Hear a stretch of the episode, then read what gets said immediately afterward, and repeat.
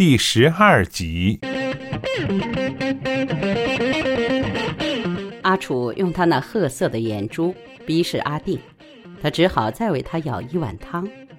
他不喝汤，须臾换另一种腔调来套他的话：“你且说说吧，鱼蛋党是怎样的？”那可是高级的鱼蛋汤呀！切，鱼蛋就是鱼蛋，哪分高低级？说的明白。连阿楚也有点讪讪的，他继续盘结：“里头是怎样的环境？”嗯，阿定稍作整理，才开口：“情势危殆，必得小心应对。”里头有神坛，是拜关帝的。哦，关帝多忙碌，各道上的人都拜他。说着，阿楚再问：“里面呢？”嗯，有鸳鸯卡座，然后呢？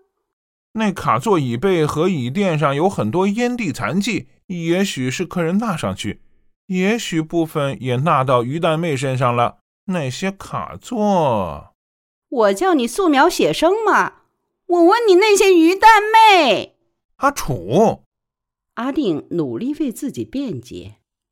我只摸过他几下，而且很轻手。我只是见识见识吧，又不是去滚，难道连这些经历也不可以有吗？男人都是这样了。你看你好不好意思啊？一点小事就凶残暴力。我知我没有如花那么温柔体贴。他负气的用这句话扔向他，无端的又扯上了如花，无端的。阿楚烦躁了半天。他定是妒忌了，真的，除了妒忌，还有什么原因可叫一个好强的女子烦躁？但阿定一点也不飘飘然。没吃到羊肉一身膻，多冤枉！这边还帮不上忙，那边又添置不少麻烦，真头大如斗。阿定万不能大意失荆州，息事宁人。阿楚，你别用那种语气同我说话。我不是说话，他气还没平。我是吵架，我不高兴，你帮他不遗余力。何必为一个只上来七天的女鬼吵架？哼，妻不如妾，妾不如妓，妓不如偷，偷不如偷不着。五千年来，中国的男人莫不如此。你以前不那么轻佻，最近大不如前，像是近墨者黑。我才认识如花两天就近墨者黑，这小女子真蛮不讲理。阿定气得说不出话来，口才一直拙劣，此刻招架无力，看起来更像走私。连五千年来男人的罪孽也关我的事，我袁永定要代背他们好色之徒的十字架。他得理不饶人，你别以为时代女性会像以前的女人一样忍让。如今男女平等，丈夫不如情夫，情夫不如武男，武男不如偷情，偷情不如……他一时灵感未及，续不了下句。你有完没完？还没完，吵架是永远都吵不完的。好，好，好，好，好！阿定火起来。你去偷情，我去招妓。今晚我非与如花成其好事不可。横竖你弃我生猪肉。阿楚霍地站起来。拎起工作袋，拂袖欲行。阿定也要走，你站住！他喝，又道：“伙计，账单交这色魔。”阿定当场名誉扫地，但扫地的不只是他的名誉，他顺手再扫跌一个茶壶以及两个茶杯，破烂的都算在内，然后扬长而去。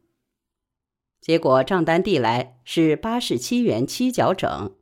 阿定给伙计一百元，还不要找数。啊，这不也是三八七七之数吗？我们的三角关系，弄至八十七元七角收场。阿楚这凶悍的女子，怎么凶成这样？可以叫做楚。中国文字虽然美丽，也有失策之处，例如被误用，结果是讽刺。你看她那副尊容。古时代父从军的女子，大概便是如此。否则怎与众彪形大汉周旋？但我不是彪形大汉，我是知识分子。好，就算不是知识分子，起码我不是市井之徒。我可是他男友。哼，别妄想我会娶你为妻。谁知道你会不会给我来一副贞操带？阿定越想越气，情绪低落，回到广告部，又为公事而忙。阿楚也为公事而忙。下午，他自外面回，经过广告部门口，像僵尸般上二楼去，正眼也不看阿定一下。小何心水清，明白了。哎，他上来，吵架啦？有什么稀奇啊？每个月都吵一次。嘿，那是生理上周期性情绪欠佳，没法控制的呀。这混小子在为女性说情。不，这回是因为呷醋。小何以那天他月报乍见邵茵茵要嫁到沙劳越去的婚讯的表情来面对阿定。什么？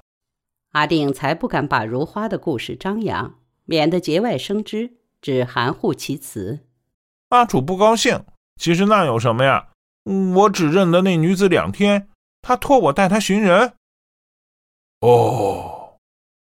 小何恍然大悟：“那晚的女人好呀，我听到她赞美你，认定你可以帮她的忙。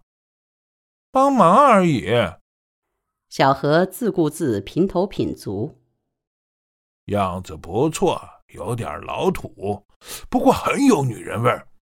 阿楚没有的，他全有了。永定，想不到你也有点桃花运。阿定不答。你为什么不去追？出轨一次半次不要紧，回头还有阿楚。阿楚跑了，起码你浪漫过。谁说一生只能够爱一个人？你不要推波助澜了，没有用。这女人不会喜欢我，她另有爱人。你呢？我不会，不会，亦或不认。我不会，不认，不敢。这种曲折离奇的事件，千万别发生在一个小市民的身上，负担不起。一个阿楚已经摆不平，还同我吵什么“妻不如妾，妾不如妓，妓不如偷，偷不如偷不到”。我们二人此时正隔着一行楼梯，咫尺天涯，老死不相往来。咦，他骂我什么？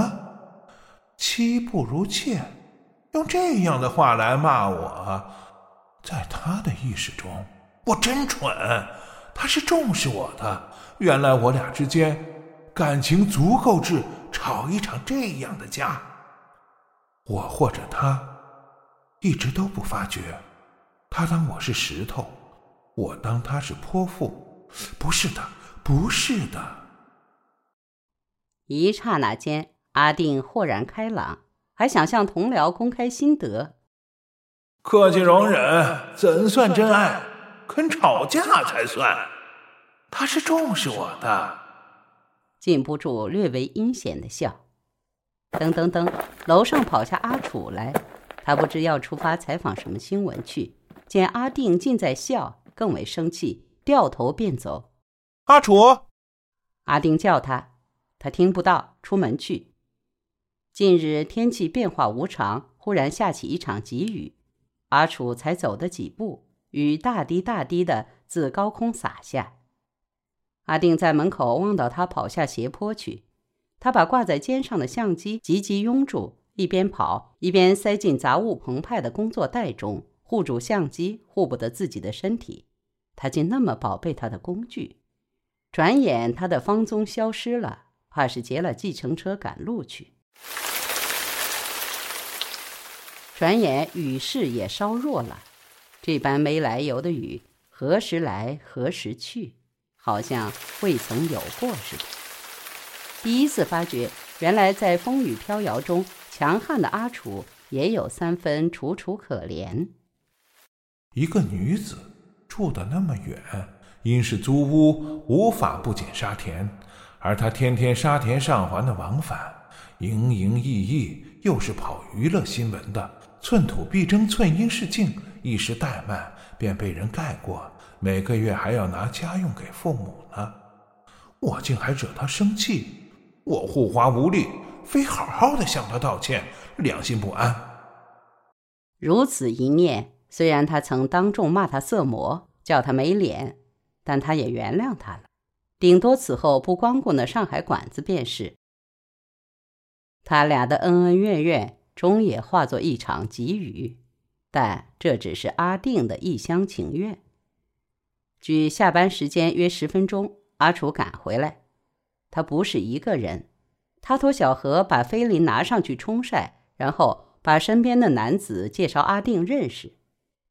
小何向他扮个鬼脸，不忍卒睹。永定。这是安迪，你不是想问有关车牌的资料吗？你尽管问他，他是我的好朋友，一定帮我忙。说着，以感激目光投向了安迪，靠得很近。